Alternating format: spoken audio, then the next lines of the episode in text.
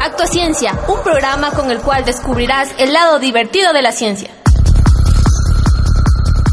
Desde ahora la ciencia será tu mayor entretenimiento. Estamos en Facebook. Encuéntranos en Actuaciencia o como quinto pilar. Actuaciencia, un programa de divulgación científica para aquellos a los que en principio la ciencia les importa un pimiento. Si tienes una duda o comentario, escríbenos en nuestro muro de Facebook. Actuaciencia. Hola, buenos días a una nueva edición de Actuaciencia. Estamos aquí los chicos de, Quinto Pilar, Roberto, Karina, Damaris. Y hoy tenemos el placer de tener con nosotros a Alfonso Molina. ¿Qué tal, Alfonso?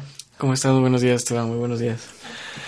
Alfonso es investigador y profesor en la Universidad Central del Ecuador. Y bueno, eh, lo hemos traído porque tiene un proyecto fascinante, el arca, de, el arca de bacterias. Pero antes me gustaría, Alfonso, que nos contases cómo has eh, construido tu carrera. ¿Dónde estudiaste? ¿Dónde hiciste el doctorado? Bueno, eh, estudié biología en la Universidad Católica. Luego hice una maestría en la Universidad de Granada, en España, en biotecnología. Y luego continué con mi doctorado en biotecnología también en la Universidad de Granada primero y en Oxford, en, en Inglaterra. O sea, fue un doctorado eh, codirigido, ¿no? Exactamente. Eh, ¿Quiénes fueron tus mentores para, en el doctorado? Eh, ben Raymond y Angus Buckling eh, de Oxford y mm, Susana Vilches y Antonio Zuna de la Universidad de Granada. Bueno, Angus Buckling es, un, es una figura muy conocida en todo lo que es eh, evolución y ecología microbiana, ¿no? Así es, de evolución experimental, sobre todo con eh, bacterias y con fagos. Es una eminencia, es una autoridad mundial. Bueno, cuéntanos un poco más de cuál fue el tema de, tu tesis. Bueno, empecé em, aislando cientos de bacterias, buscando un eh, enemigo natural de la mosca del... que la mosca de la fruta del Mediterráneo, que es una plaga. Eh, lo que quería buscar era un enemigo que pueda controlar a, esta plaga en el campo. Eh, como les decía, aislé, cientos de bacterias y las probé, hice un screening hasta que al final, como ocurre en la mayoría de, descubrimientos, eh, encontré una bacteria por error. Una bacteria que expresaba una proteína cuando era sometida a condiciones de frío. Y la investigación avanzó por ahí. Luego me metí en en asuntos muy interesantes de evolución social, utilizando a Bacillus pumilus y Bacillus thuringiensis como modelos. Bacillus thuringiensis es una bacteria eh, utilizada como eh, insecticida ecológico y excreta unas proteínas. Estas proteínas son consideradas em, bienes públicos en una población de Bacillus thuringiensis. Entonces, cuando excretan esto, eh, estas proteínas al ambiente, hay otras bacterias que intentan aprovecharse que no, que no sintetizan estas proteínas e intentan aprovecharse de lo que hacen las otras, ¿no? Son algo así como unos parásitos de la población. Pero son, son, es decir, dentro de la misma población de bacterias, ¿no? Así es. Hay como dos subtipos, ¿no? Las altruistas y luego las que engañan, ¿no? Las, las digamos, competitivas, es decir, que lo que buscan es crecer a expensas de, de las estúpidas que, que, que, digamos, eh, eh, hacen un esfuerzo por el bien común, ¿no?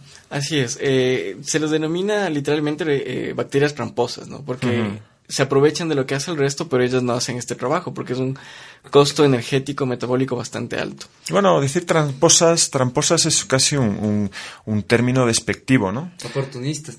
Oportunistas tal vez sea el término. Oportunistas, sí, pero eh, cuando tú dices tramposas, de alguna manera te estás posicionando, ¿no? Porque decir altruista es, es decir algo bueno, ¿no? Y decir tramposo es algo, es algo negativo, ¿no? Tiene connotación negativa, por supuesto. Claro, y eso, eso desde luego ya dice mucho de, cómo eh, la gente que trabaja en ese campo se posiciona, ¿no? Frente a, este tipo de bacterias. Sí, eh, lo interesante es que se utiliza mucho de la estructura de, de, la evolución social de bacterias y se extrapola también a insectos, aves y a primates, incluidos los humanos. Entonces podríamos decir que nosotros también tenemos algunos entre comillas, de individuos tramposos de nuestra sociedad.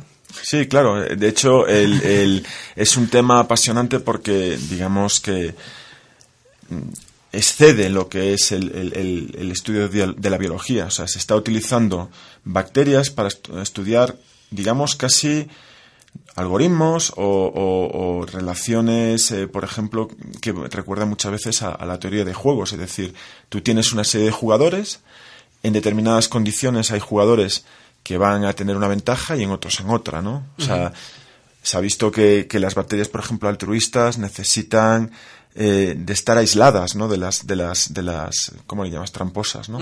Porque si están juntas, normalmente las tramposas siempre ganan, ¿no?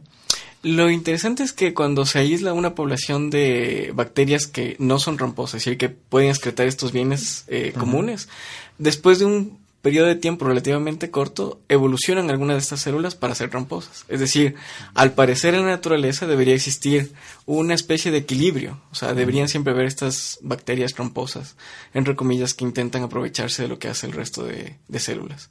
Interesante. Eh, no, el tema es apasionante porque, claro, eh, nosotros, por ejemplo, estamos ahora en un momento, la humanidad, en la que estamos alcanzando eh, lo que se llama un estado de no crecimiento, ¿no? Que eso también se da en las, en las, en las poblaciones bacterianas. no, no, crecimiento eh, implica, eh, pues, eh, que, por ejemplo, bacterias que normalmente tienen una, una, una mayor fitness, una capacidad de, de, reproducirse mejor, pues de repente ya, ya no tienen ese, ese, esa, esa ventaja, ¿no?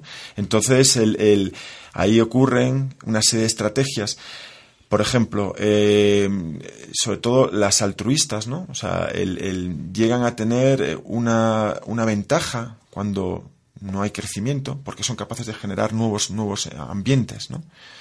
Entonces, estas bacterias, si en algún momento hay una proliferación de, de, tramposas, ese ambiente que han generado se destruye, ¿no?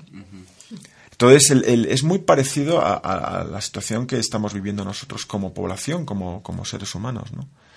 Sí. Lo que pasa es que, claro, nosotros no podemos hacer simulación en un tubo de ensayo porque no podemos, éticamente, sería imposible. pero, pero con bacterias sí lo podemos hacer, ¿no? Y es un poco lo que habíais trabajado vosotros, ¿no? Eh, esa es vuestra... Eh, sí, bueno, esa fue la última parte de, de, mi tesis doctoral, la parte de evolución social con Bacillus thuringiensis y Bacillus pumilus, que fue la bacteria que les contaba que encontré un poco por azar. Thuringiensis es una bacteria muy conocida en el campo de pesticidas biológicos. ¿Y la tuya cómo se llamó? Bacillus pumilus. Pumilus. Es una bacteria que antes de, de, este estudio se creía que no tenía excreción de ninguna proteína, pero descubrimos que sí, cuando está en condiciones de estrés puede excretar una proteína. Lo que presumíamos es que había tomado genes de Bacillus thuringiensis y los había hecho propios para poder excretar, porque es una proteína bastante similar a la de Bacillus thuringiensis. Ya. ¿Y generasteis alguna patente con esta investigación? Dos patentes, dos patentes. Una eh, que patentaba el método para que exprese esta toxicidad, esto que fue encontrado un poco por cuestiones del azar. Eh, que era poniéndola en condiciones de, de frío. sí, de estrés eh, térmico. Y la otra patente es la actividad propiamente de, la bacteria de Bacillus pumilus. Es activa contra la mosca de la fruta del Mediterráneo que también está presente en el Ecuador. Y es una plaga eh, importante ahora en Galápagos. Ah, hace pocos años fue introducida y ahora es eh, un problema bastante serio en las islas. Obviamente esa patente em, reside en, en, quién es el propietario de la patente. la Universidad de Granada de la Universidad de Granada, con lo cual el día que haya que utilizar eh, esa proteína ¿no? generada por un ecuatoriano habrá que pagar los royalties a la Universidad de Granada. Lamentablemente sí. Es así como funciona la ciencia y como funciona la tecnología. Eh, afortunadamente, tú has tenido la oportunidad de volverte para el Ecuador y estás desarrollando ahora un proyecto tuyo propio en el que tú eres eh, mastermind, es decir, el, que lo has diseñado, el que lo has eh, puesto en marcha, que es el arca de bacterias. Sí, el arca de las bacterias es una iniciativa que ahora está basada en la Universidad Central. Hay gente, hay bastantes colaboradores alrededor, eh, sobre todo la Universidad Regional Amazónica, IKEM. Esta iniciativa lo que pretende es primero catalogar la diversidad bacteriana del Ecuador. Los estudios que tenemos de diversidad de microorganismos en general es bastante escaso. Podríamos decir que son 11 estudios, de los cuales 5 eh, están centrados en hongos micorrícicos. De bacterias ahí se conoce poco y nada. Algunos esfuerzos ha hecho antes eh, Petroecuador. Eh, con fines de bioremediación, pero realmente de los microorganismos se sabe absolutamente nada en el Ecuador. Entonces esta iniciativa lo que busca es primero conocer la diversidad bacteriana, pero darle un, una aplicación eh, biotecnológica a esta diversidad. Eh, por eso hemos empezado con eh, las bacterias extremófilas, bacterias que viven en condiciones donde otros microorganismos no pueden vivir. Eh, ¿Qué es lo que pretendemos empezando con, con las bacterias extremófilas? Es luego encontrar enzimas, moléculas que sean eh, que tengan interés en la industria, en, biotecnología, en medicina, en agricultura, etcétera, para hacer que la diversidad del Ecuador sea utilizable y todo este discurso que escuchamos ahora de la matriz del cambio energético, etcétera, sea eh, efectiva a través de esta iniciativa también. Pues nada, vamos a, a poner una canción y luego continuamos porque nos tienes que explicar más en detalle el proyecto y también que son bacterias extremófilas, que es una cosa que, que suena así como mundo extremo, ¿no? Realmente tiene, tiene bastante gancho. Entonces, vamos a pasar con American Woman de, de The Guess Who.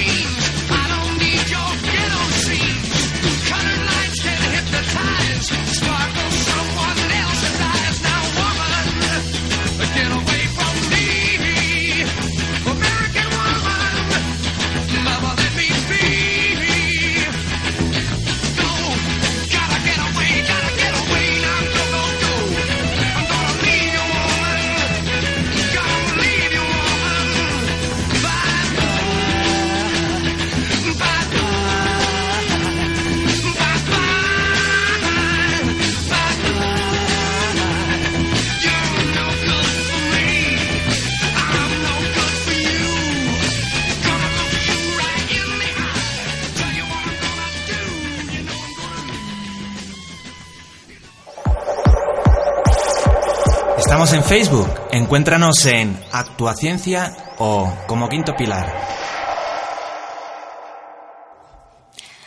Continuamos amigos y amigas en Autociencia. Estamos con Alfonso Molina. Él es biólogo, él hizo su doctorado eh, en Europa y él está, ha desarrollado un eh, proyecto denominado el Arca de las Bacterias. Y siguiendo con esta línea, ¿nos puedes contar qué son las bacterias extremófilas? Las bacterias extremófilas son microorganismos que están adaptados a vivir en condiciones donde otros organismos no pudieran hacerlo. Por ejemplo, temperaturas superiores a los 120 grados centígrados, eh, eh, a 230 atmósferas de presión, por ejemplo.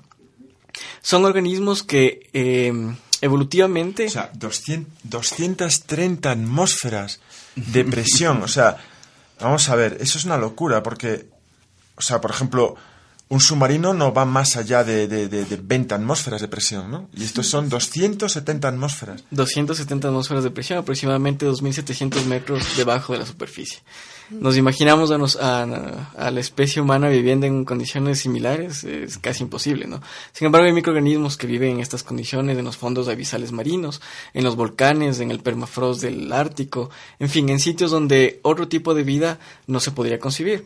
Eh, las bacterias cremófilas tienen dos tipos de, tienen dos, dos eh, vertientes en investigación eh, bastante interesantes. La primera es la astrobiología. Son considerados como organismos modelo para estudiar cómo habría podido evolucionar la vida en otros planetas. Entonces, por ejemplo, se toma eh, el ejemplo del desierto de Atacama, donde se ha encontrado una diversidad de bacterias extremas y se ha utilizado como ejemplo para eh, extrapolar lo que podría haber estado pasando en, en Marte. Y la otra parte interesante de las bacterias extremófilas es que por las condiciones en las que viven han desarrollado moléculas de enzimas propias de su metabolismo que son bastante utilizables en industria, en biotecnología, etc. Y hacia allá es donde está apuntando el proyecto. Estamos buscando bacterias que tengan moléculas que sean capaces de hacer cosas que ni siquiera sabemos que son capaces de hacer. Interesante. Eh, por ejemplo, eso es lo que se me ocurre cuando pienso tal vez en, bacterias normales y bacterias extremófilas. Es como que los, son los X-Games de las bacterias que conocemos normalmente. serían, algo así, exactamente. Son como los outliers de la vida microbiana. O sea, siempre mirándolos desde el punto de vista humano, ¿no? Para nosotros imaginar la vida a 120 grados centígrados eh, sería una locura, pero las bacterias viven de lo más felices ahí. Sí, lo que ocurre que, claro, has dicho que, bueno, se han adaptado a vivir en, en ambientes extremos, pero realmente las bacterias extremófilas son los primeros seres vivos que, que- que aparecen sobre la Tierra. Es- ellas son nuestros a- auténticos ancestros. Eh, eh, correcto, es decir, eh, las bacterias llegaron ahí, bueno, llegaron a todos los ecosistemas mucho antes de que nosotros hayamos llegado, ¿no? Y colonizaron absolutamente todos los ecosistemas, y podríamos decir que no hay bacterias en ningún sitio del planeta, en todos los que nos podamos imaginar, eh, incluso en nosotros mismos, ¿no? Tenemos 10 veces más células bacterianas que células eh, eucariotas, células humanas. Claro, hace un ratito hablaste justamente de la aplicación de la eh, o del estudio de las bacterias extremófilas para conocer cuáles fueron las condiciones o qué tipo de, de, de seres vivos pudieron haber existido aquí en la Tierra antes de que las condiciones sean apropiadas para la vida como la conocemos en este momento. Eso es súper chévere porque eh, normalmente cuando buscamos vida en otro planeta buscamos algún lugar que sea eh, un poco similar a la Tierra, que se encuentre en una zona bastante cómoda para que la, la vida pueda desarrollarse y también para que el agua eh, sea líquida. Lo que me parece interesante es que en este caso la vida no podría ser tan escasa como nosotros pensamos en el universo, ya que de hecho existen bac- bacterias extremófilas. Eh, por supuesto. Eh, habría que hacer dos diferencias en ese punto. O sea, primero, eh, cuando estamos buscando vida en otros planetas, estamos buscando en las condiciones de la Tierra, en las condiciones, entre comillas, promedio normales, ¿no? No nos imaginamos los fondos abisales marinos, volcanes, etcétera. Entonces eso sería ampliar un poco el espectro de lo que podríamos buscar afuera. Podríamos buscar microorganismos adaptados a estas condiciones que son diferentes a las normales. Y otro punto interesante en lo que tú acabas de mencionar es lo- la evolución inorgánica. Nosotros eh, fuimos producto, somos producto de un proceso de evolución orgánica. Las bacterias extremófilas o consideradas normales también han sido producto de esto, pero cuando buscamos o queremos buscar vida fuera del planeta, deberíamos en realidad buscar eh, vida inorgánica. Porque lo más probable es que en otros planetas las condiciones eh, que hubieron en, en su momento eh, empezaron a, a- fueron una presión selectiva para que se desarrolle vida inorgánica y bueno, ahora se están haciendo muchos experimentos. ¿Qué es eso de vida inorgánica? Estamos Bueno. totalmente, totalmente Disparados, sí. ¿Qué es vida inorgánica, Alfonso? Eh, cualquier tipo de vida que no esté basada en el carbono, básicamente. Ahí hicieron muchos experimentos, los clásicos experimentos de, de Oparín, intentando recrear las condiciones de la atmósfera primitiva para eh, obtener aminoácidos. Pero todas esas condiciones eh, tenían eh, los límites de la vida orgánica. Es decir, se quería producir lo que ya se conoce, que está bien, era recrear la atmósfera para... responder la pregunta de si en realidad esas condiciones daban como resultado vida orgánica. Y se ha comprobado que, que en realidad fue así. Pero eh, si buscamos vida en otros planetas, deberíamos buscar vida que no está basada en el carbono. Es decir, eh, hay experimentos, no recuerdo ahorita el nombre del investigador, en, en Escocia, que está intentando desarrollar eh, jardines de cristales. Es decir, cristales que están eh, siendo... eh, tienen presiones selectivas que les hacen desarrollarse de una u otra manera. Entonces se forman cristales. En realidad eso es lo que se denomina la evolución inorgánica. No todavía está ese tipo de investigación está en pañales, pero se imaginan si pudieran eh, hacer evolucionar la materia que en teoría está inerte, ¿no? Imaginemos eh, que un, eh, por hablar de algo muy coloquial, un esfero puede evolucionar, es decir, materia inerte que puede empezar a tomar cierto rumbo evolutivo, entre comillas. Pero en ese caso, ¿se le podría llamar vida? Eh, claro que sí, ¿por qué tiene que ser solamente orgánica? Porque, eh, bueno, para que haya vida creo que se tienen que cumplir eh, determinadas eh, condiciones. Por ejemplo, que un organismo, eh, bueno, de hecho no, no hablaríamos en este caso de un organismo, sino sería de, un, eh, de una serie de, organismos deberían poder evolucionar bajo ciertas condiciones. Eh, eh, no sé si es que en ese caso se podría, ah, bueno, y transmitir sus genes a la siguiente generación. No sé en este caso si es que hablando de cristales, podríamos decir que pueden transmitir información eh, o tal vez algún tipo de gen para poder transmitirlo a sus descendientes. Eh, en ese punto exactamente está la investigación que, que les estaba contando. Eh, el problema con los, estos cristales y los jardines eh, que se derivan de ellos es que tienen que tener estas moléculas autorreplicantes, que al inicio de la vida orgánica fue primero el, el RNA y luego el, el ADN. Eh, una vez que se tengan las moléculas autorreplicantes, la vida va a poder seguir, entre comillas, evolucionando, o, bueno, lo que podríamos denominar vida, ¿no? aunque sea inorgánica. Sí, en el mundo de la computación hay ejemplos también que, que señalan que puede haber eh, inteligencia ar- artificial porque haya, digamos, piezas de, de código que tengan la capacidad de tener conciencia de sí mismas, ser autorreplicantes. Lo que pasa que, claro, obviamente necesitan un soporte de silicio, de, de, de- pero bueno, que, que habiendo ese, ese soporte se puede generar vida. Claro, ajá. supongo que también en ese caso, como tú mencionas, de Esteban, debería eh, reemplazarse una molécula similar al carbono, porque el carbono tiene ciertas propiedades que eh, hacen que la vida sea posible. O sea, ajá, por ejemplo, combinarse con cuatro, con cuatro puentes de, de, de hidrógeno y todo esto. Tendría que ser la vida basada en, en un elemento inorgánico, ya no en el carbono, sino en un elemento inorgánico que haga el papel, claro, que haga el Ajá. papel de carbono. Sí. Súper chévere. Eh, algo que me parece interesante y con lo que hablamos también antes es que, por ejemplo, este tipo de, de evolución eh, que nosotros conocemos tal vez como vida se puede también reproducir en, en computadores. Recién estábamos conversando con unos eh, amigos y de hecho se han desarrollado programas que, puede- que son capaces de evolucionar. O sea, un software que es capaz de evolucionar y adaptarse a las condiciones del medio. Y eso es súper interesante. Hay algunos links que les vamos a subir al, al- a la página de, de Actuaciencia y también a la página de Quinto Pilar cuando acabemos de grabar este programa, que se ve muy bonito y que también nos lleva a hacernos otras preguntas, ¿no? ¿Nos puedes contar un poco más acerca del potencial de estas bacterias extremófilas, no sé, en base a algunas investigaciones que me imagino que ya están bastante avanzadas en otros puntos del planeta? Em, sí, bueno, investigaciones puntuales sobre diversidad eh, de microorganismos extremófilos. No existe realmente, no hay, no hay demasiado estudio sobre eh, microorganismos extremófilos. Ahorita se está haciendo un esfuerzo eh, bastante interesante en Nueva Zelanda. Tienen un proyecto enfocado en microorganismos extremófilos. ¿Quién es el científico que lidera esa Eh, investigación? no lo recuerdo ahora mismo. No lo recuerdo. Eh, pero ellos están buscando algo medianamente similar a lo que nosotros pretendemos. Catalogar la diversidad y buscar eh, nuevas moléculas que sean de interés eh, dentro de esa diversidad. Y tenemos algunos antecedentes hechos en Ecuador, es la primera iniciativa, nos contabas. Eh, sí, lamentablemente no hay antecedentes de eh, estudios similares al respecto. Eh, de manera un poco triste, podría contarles que en el año 2004 aproximadamente, Craig Venter, que es famoso por haber eh, participado en el, en el proyecto Genoma Humano, haber sido uno de los científicos que estuvo a la, cabeza de la síntesis de la primera bacteria sintética. Eh, él estuvo, entre comillas, dándose una vuelta por el Ecuador y tomó muestras de eh, las zonas marinas cercanas a Galápagos.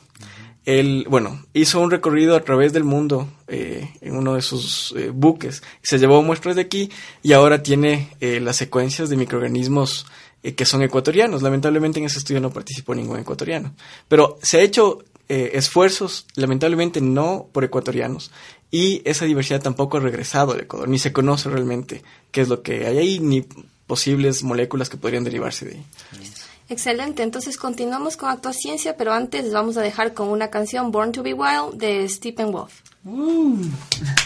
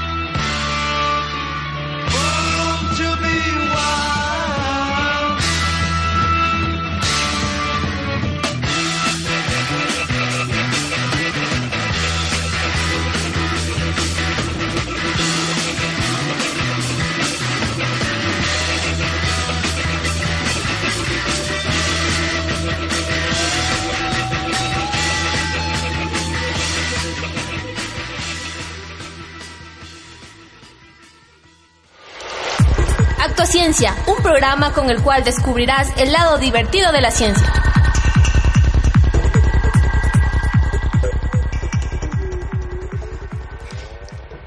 Listo, y continuamos con Actuaciencia. Seguimos, yo soy Damaris de Quinto Pilar y, continuamos nuestra entrevista con Alfonso Molina. Él está, eh, es el mentor de este proyecto interesante eh, que se llama el Arca de las Bacterias. Entonces, cuéntame, eh, ¿de qué sitios se pensaría que pueden ser buenas fuentes de estas bacterias extremófilas que quieres estudiar? Eh, concretamente en el Ecuador hemos- vamos a mostrar eh, volcanes, volcanes activos, eh, el Cotopaxi, Chimborazo, nevados también, otros como el Quilotoa, la laguna de Papayacta. El Cotopaxi es activo. El Cotopaxi está activo, claro. Es un volcán activo. Ah. Sí. O sea, yo pensaba por activos que era el Guagua- Guaguapichincha, el reventador. ¿No? Bueno, aquí tenemos una gran cantidad de, de- de volcanes activos y el, el, eh, Cotopaxi es uno de ellos. eh, y es de los más peligrosos también. Dicho sea de paso, sí, sí, sí. Si erupciona el Cotopaxi, por ejemplo, el Valle de los Chillos eh, desaparecería casi íntegramente. Lamentablemente para los que viven en el Valle de los Chinos. bueno, entonces vamos a, a colectar muestras de, de volcanes activos, de nevados, em, zonas de aguas termales, lagunas sulfurosas en Manabí, en El Oro. Es decir, sitios con condiciones atípicas, donde es probable que encontremos estos microorganismos. O sea que en Manabí, en las lagunas estas sulfurosas a las que supongo no se acerca nadie, estaréis vosotros ahí diciendo que hacen estos raros allí con, con esas botellas, ¿no? Exactamente. Bueno, no solamente en las lagunas, hay también eh, sitios eh, considerados como baños de lodo, donde también vamos a mostrar, y ahí hay un montón de gente, ¿no? Porque eh, hay, hay, este lodo supuestamente tiene eh, características medicinales y, bueno, seguro ahí vamos a encontrar microorganismos interesantes. ¿Tal vez va a tener alguna vinculación? ¿Quién va a ser tu grupo de trabajo? ¿Vas a estar eh, relacionado con otras universidades? ¿Tal vez la comunidad? Eh, bueno, en principio la comunidad no va a estar relacionada con el proyecto. La vinculación vendrá después, cuando ya tengamos eh, estas moléculas que esperamos aislar. Eh, como les decía al inicio, estábamos colaborando con la Universidad Regional Amazónica, con IKEM. Externamente vamos a, colabor- a colaborar con la Universidad de mm, Harvard y con la Universidad de Cantabria en España. Hay una pregunta. Cuando ustedes obtengan algún resultado de esta investigación, eh, dependiendo, bueno, no sé de financiamiento si tienen únicamente público, tal vez de por parte So- privada. solamente público. Ajá. Financiamiento solamente público. En este caso, entonces, los resultados los publicarían o los eh, patentarían o los abrirían con, con eh, licencias Creative Commons o algo así. Eh, al ser recursos genéticos eh, y al el, proyecto estar financiado con fondos públicos, los recursos genéticos se consideran como un bien público, es decir, son un bien del Estado. Podrían ser patentables, pero el, el dueño de esa patente sería el Estado ecuatoriano. Es decir, en, en realidad el Estado podría explotar esa patente, podría licenciarla a una empresa, en caso de que encontráramos algo que fuera eh, útil para la industria en general. El proyecto ahorita está ya en ejecución, ya se han colectado muestras, recién se está... Se empezó a inicios del año anterior, pero realmente el año eh, fuerte del proyecto va a ser este, al menos en la parte de muestreo, ¿Y sabes dónde vamos a van a comenzar los muestreos? Eh, con los volcanes. Vamos a empezar con los volcanes. Y cuéntanos, ¿cuáles serían las ventajas potenciales de que un proyecto se haga aquí en Ecuador? Porque toda la información que se puede recabar no solo para el área biotecnológica, sino también para el área genética, secuencias y de todo lo que esto involucra, eh, ¿cuál puedes creer, eh, nos, cuál podría ser el alcance que puede tener esto a nivel internacional? Bueno, primero decir que el proyecto, eh, los resultados del proyecto se van a medir, como tú dices, van a medir en secuencias, porque lo que vamos a estudiar es la diversidad genética. Vamos a estudiar el metagenoma, que es el eh, genoma total de un ecosistema. Si vamos a aislar el ADN total que vamos a encontrar en estos ecosistemas extremos y luego vamos a intentar identificar lo que encontramos ahí.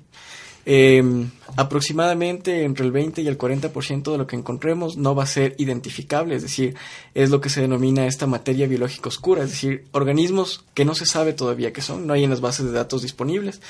Eh, ¿Qué es lo que podríamos obtener a partir del proyecto? Como les decía, enzimas, moléculas que pueden ser utilizables en la industria.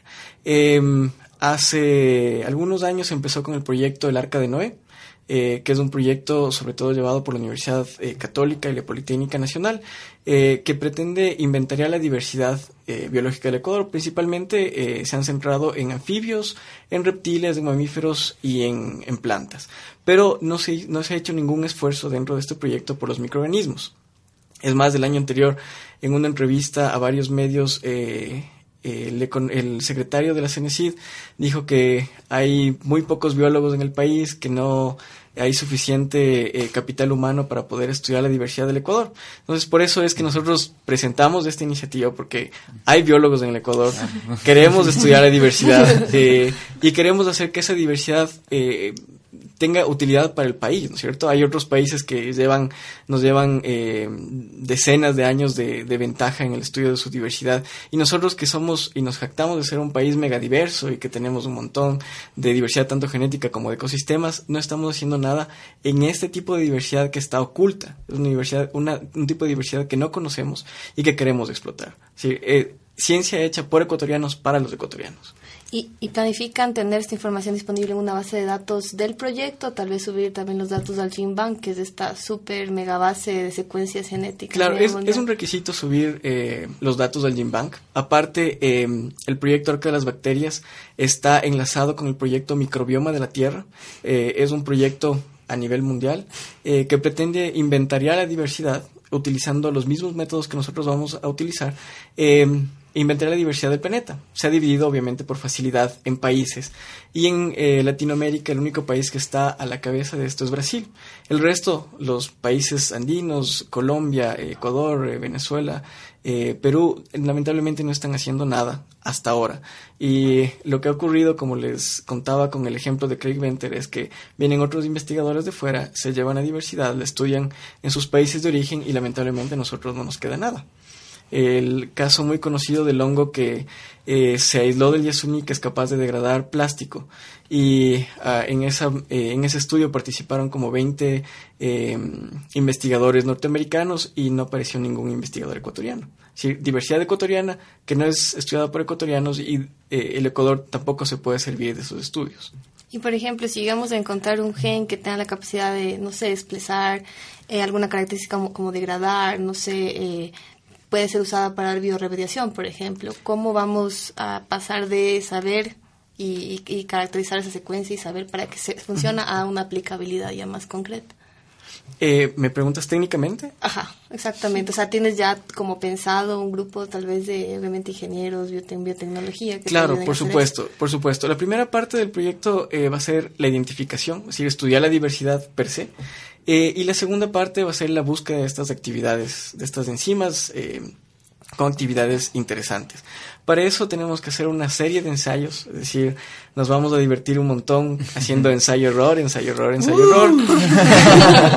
Exactamente. Y, y esperamos, bueno, tenemos una lista previa de enzimas que vamos a buscar, pero lo que vamos eh, a encontrar realmente todavía no lo sabemos. Sí, es un es buscar como una aguja en un pajar, pero si logramos encontrar la aguja es como ganarse la lotería. Sí, eso me parece súper chévere, eh, justamente porque es un proyecto que, es- que tiene un enfoque autosustentable y de hecho es algo que necesita el Ecuador y también la gente para, eh, o los políticos, las personas que están en los altos cargos para poder dar apoyo a este tipo de proyectos. Eh, a continuación vamos a seguir con una canción, se llama Time of the Season de The Zombies. Disfrútenla.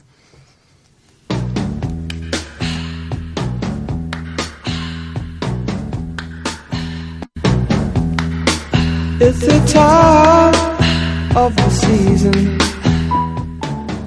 when love runs high. In this time, give it to me easy let me try with pleasured hands to take you in the sun to promised lands to show you everyone. It's the time of the season for loving.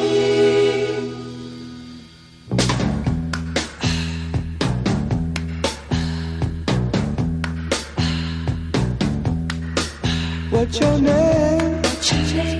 Who's your daddy? Who's your daddy? Is he rich like me? Has he take us anytime? Anytime to show to show you what you need to live. Tell it to me slowly. Tell you why I really want to know.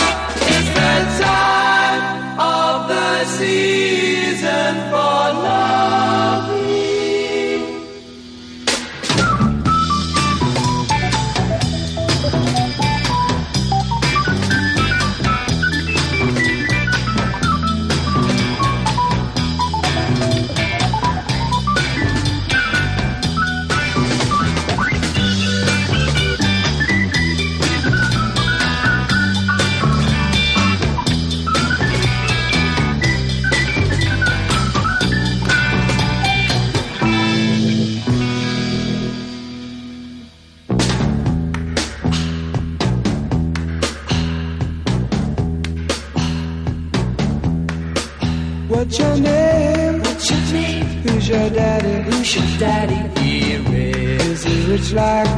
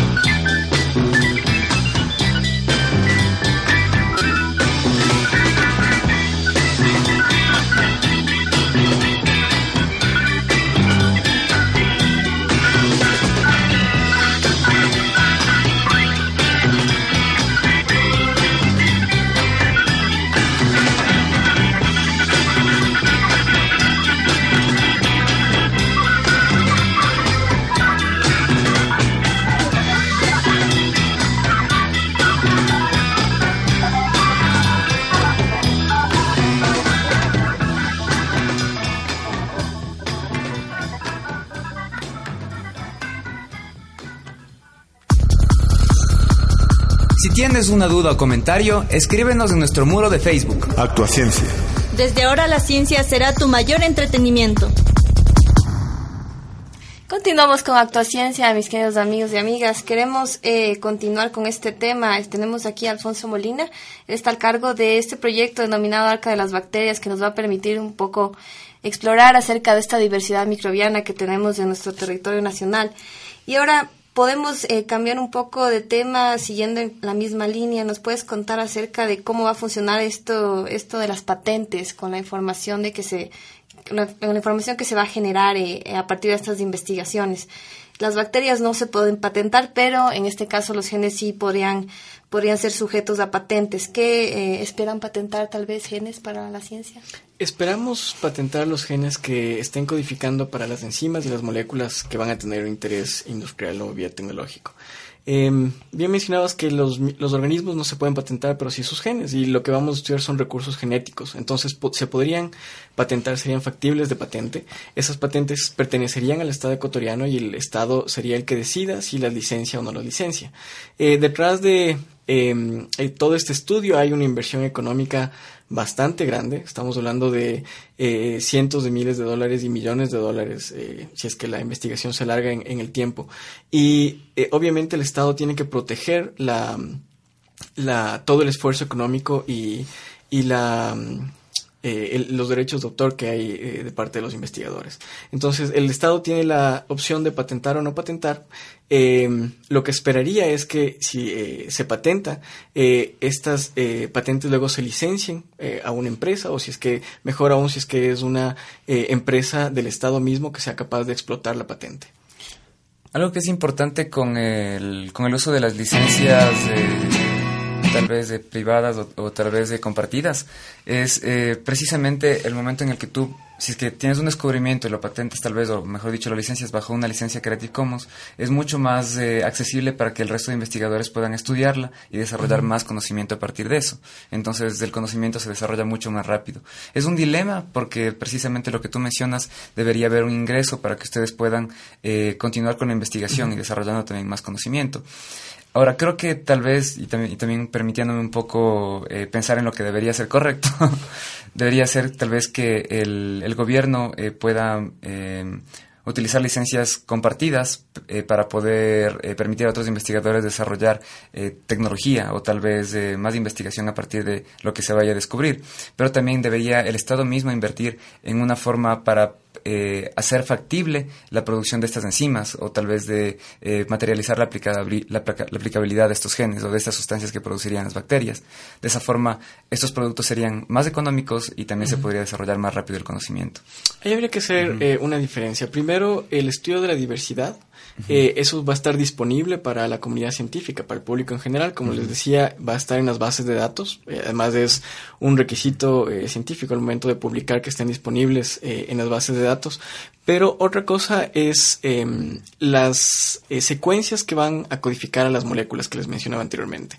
Esas secuencias sí deben estar protegidas porque de otra manera podrían eh, ser explotadas por empresas sin, ningún, eh, sin ninguna retribución para el Estado que invirtió para eh, obtener esas secuencias. Entonces, la diversidad sí va a estar disponible, las secuencias que van a, permitir identificar a los microorganismos extremófilos, pero por otro lado, las secuencias que va, es, están codificando para las enzimas, para las que van a ser... Eh, las que van a ser posibles patentar, esas sí de deben estar protegidas. Porque claro. de otra manera sería eh, obtener un recurso eh, un recurso que tiene un valor económico uh -huh. y darlo abierto al público. Uh -huh. Es decir, se estaría eh, menoscabando todo el esfuerzo que hay detrás, tanto eh, por parte del Estado económicamente como por parte de los investigadores. Claro, también, pero existen otro tipo o varios tipos de, de licencias Creative Commons uh -huh. para poder compartir el conocimiento.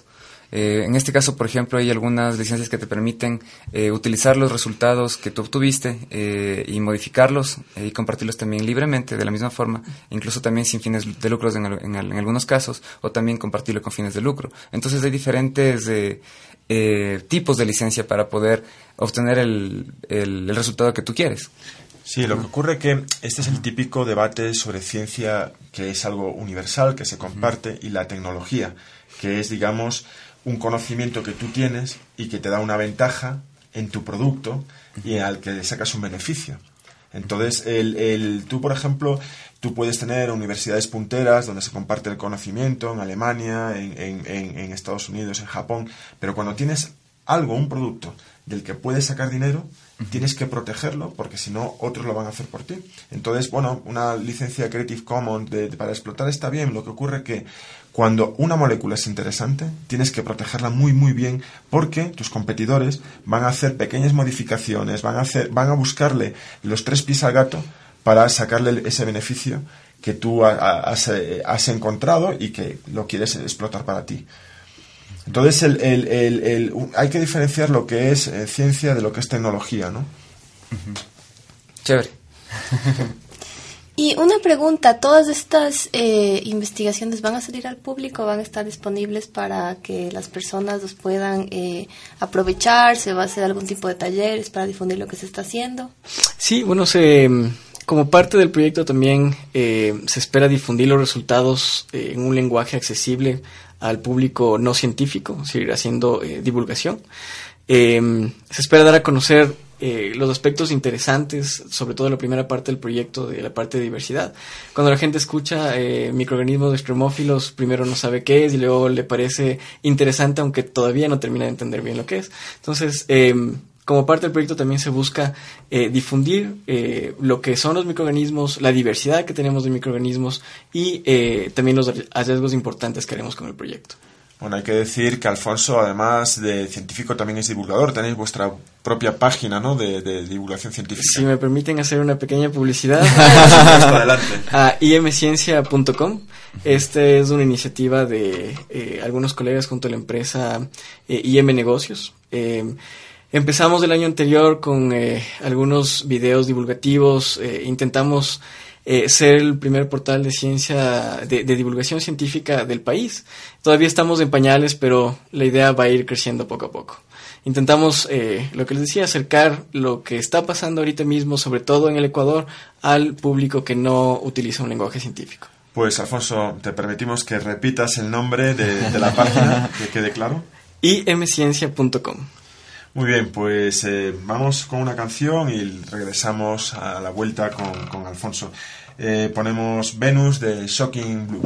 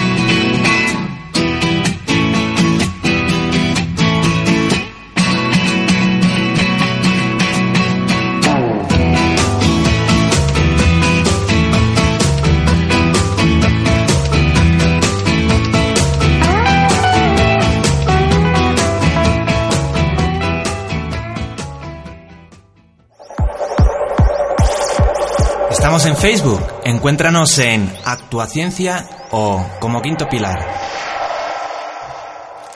Queridos amigos y amigas, seguimos aquí en Actuaciencia. Estamos entrevistando esta mañana a Alfonso Molina. Él es eh, mentor del proyecto Arga de las Bacterias, que para resumir, eh, se va a encargar de un poco eh, investigar sobre la diversidad eh, microbiana que hay en el país, eh, estudiar secuencias genéticas y dentro de eso poder encontrar tal vez alguna secuencia que codifique a eh, moléculas que puedan ser de interés industrial o biotecnológico.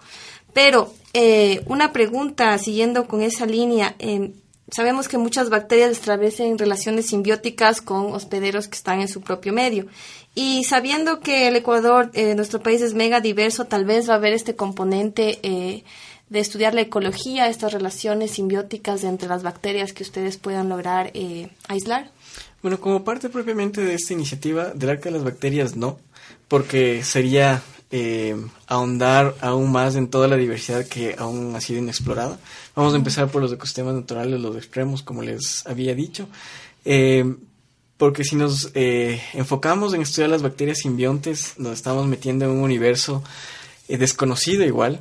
Eh, si hablamos solamente de bacterias simbiontes de los seres humanos, o tomamos una muestra de nuestra nariz, hacemos un, eh, un raspado de nuestra nariz y secuenciamos el metagenoma, nos vamos a dar cuenta que el 20% de, de lo que tenemos de nuestra nariz es desconocido para la ciencia. Es decir, tenemos una isla desconocida de diversidad que es lo que les decía se denomina la materia biológica oscura.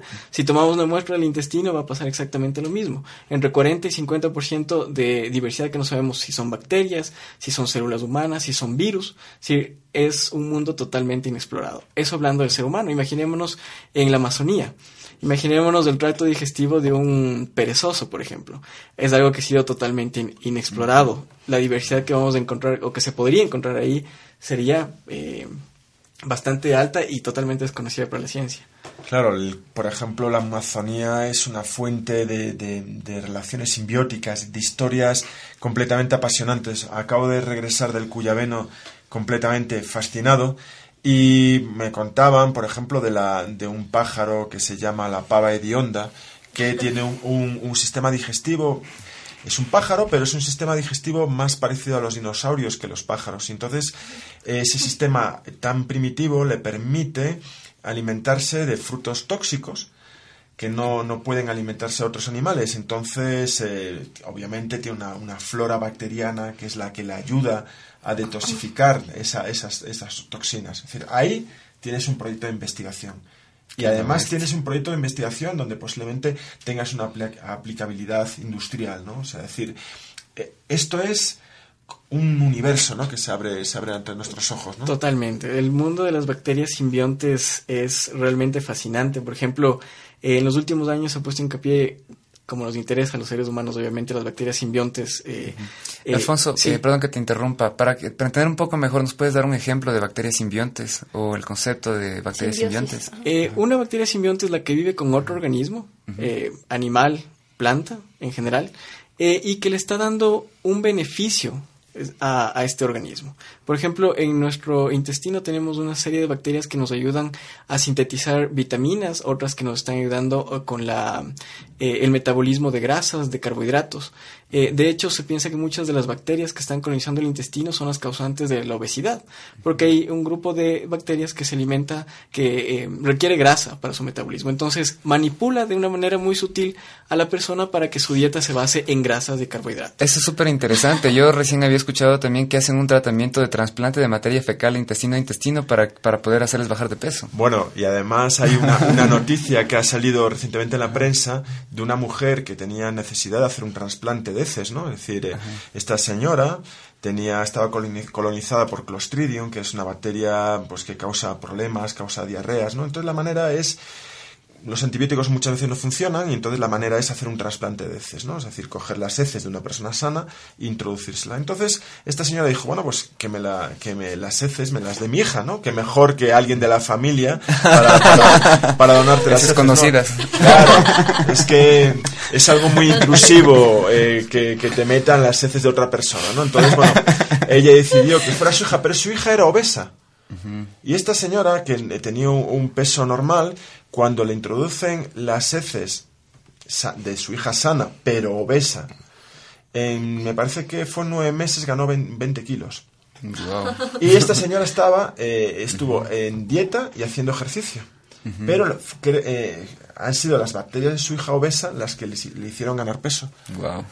Decir, estamos siendo manipulados por las bacterias y no, nos damos cuenta. Sí, es- estamos en un momento, además, yo, por ejemplo, he hecho una obra de teatro para niños y mientras las madres, bacterias, lo asociaban, o los padres, a- a enfermedades, los niños todos hablaban de probióticos. ¿No? O sea, es decir, el, el Actimel, que es, eh, es un, un- un- bueno, un- una especie de, de producto lácteo con, con bífidos activos, los niños sabían, lo veían en, en la prensa, entonces eh, te preguntaban siempre por el Actimel.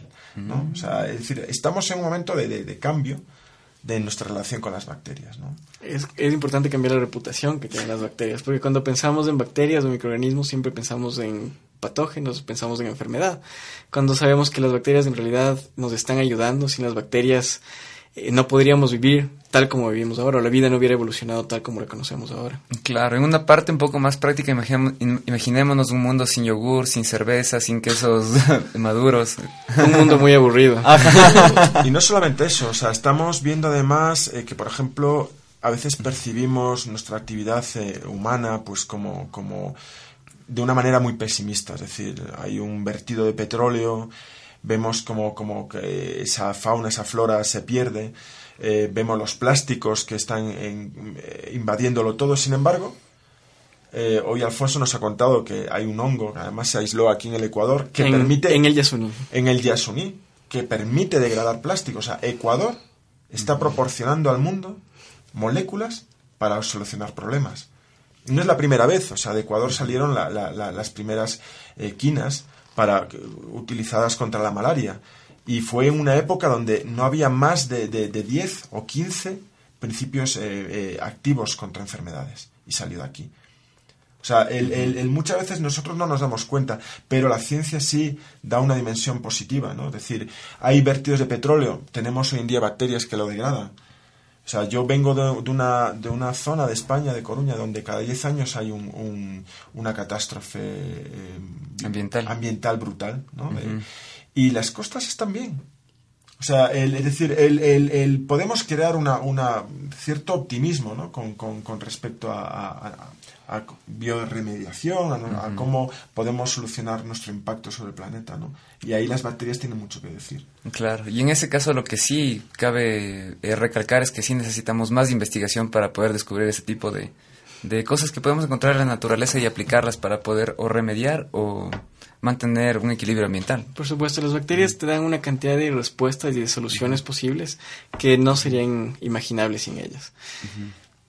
Y siguiendo con esa línea, entonces, queridos amigos, sabemos ahora que las bacterias no solo causan enfermedades, sino también podemos investigarlas y eh, conocer más acerca de cómo funciona su, su metabolismo y a partir de eso tal vez generar aplicaciones que nos puedan ayudar a hacer la vida cotidiana mucho más eh, sencilla. Y para terminar, tal vez nos puedes contar qué otras investigaciones está realizando, tal vez con otros colegas de la rama.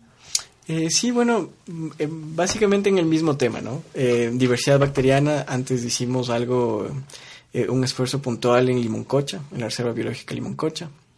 Eh, ahí las condiciones también son bastante interesantes porque a pesar de ser una reserva biológica, tiene una población cercana que está teniendo un tipo de influencia sobre la diversidad. Hay, al lado de la laguna de Limoncocha, hay una estación de Petroamazonas que también eh, de cuando en cuando tiene algún accidente que va a parar a la laguna o va a parar a los ríos cercanos. Entonces, eh, también estudiamos la diversidad de las bacterias eh, en esta región de la Amazonía ecuatoriana. ¿Y qué me puedes eh, decir así un poco en resumen qué encontraron o qué han encontrado hasta el momento? Eh, interesantemente que mientras más presiones sufre una comunidad de microorganismos, más diversa es. Las que no han sufrido, si las que entre comillas han estado estables a través del tiempo, son eh, comunidades menos diversas. Es decir, hay menos tipos de bacterias, menos especies de bacterias en esas comunidades. Las que han sufrido algún tipo de presión de cambio se han diversificado y han llegado otras eh, especies de bacterias.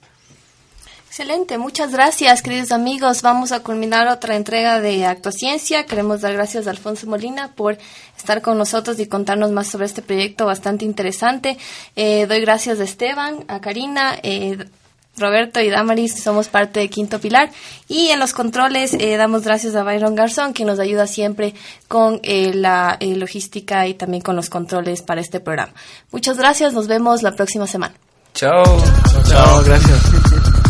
Actuaciencia, un programa de divulgación científica para aquellos a los que en principio la ciencia les importa un pimiento. Si tienes una duda o comentario, escríbenos en nuestro muro de Facebook. Actuaciencia. Encuéntranos en Actuaciencia o como Quinto Pilar.